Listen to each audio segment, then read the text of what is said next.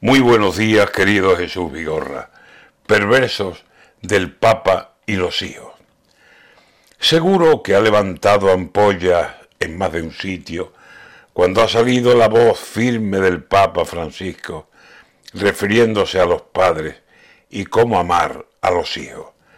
Ha recordado las colas de las madres que un suplicio vivían junto a las puertas siempre duras del presidio porque allí dentro tenían, por diferentes delitos, cumpliendo días de condena, lo más preciado, los hijos.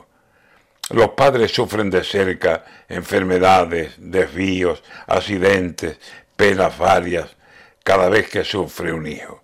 Y por eso, al dirigirse a los padres, les ha dicho que han de aceptar con amor, que no haya rechazo mínimo si la homosexualidad es cualidad de sus hijos.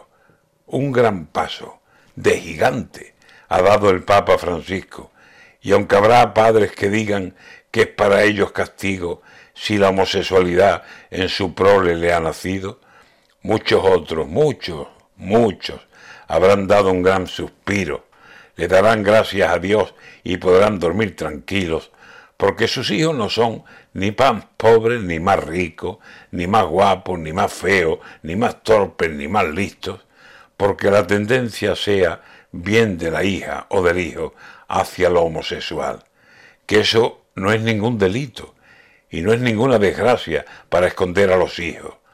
Padres y madres serán si entregan el amor íntegro a sus hijos, como sean, como les hayan nacido.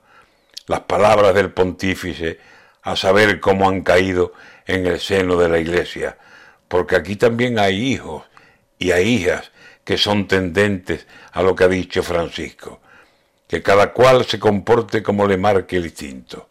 Lo más importante es que el corazón esté limpio.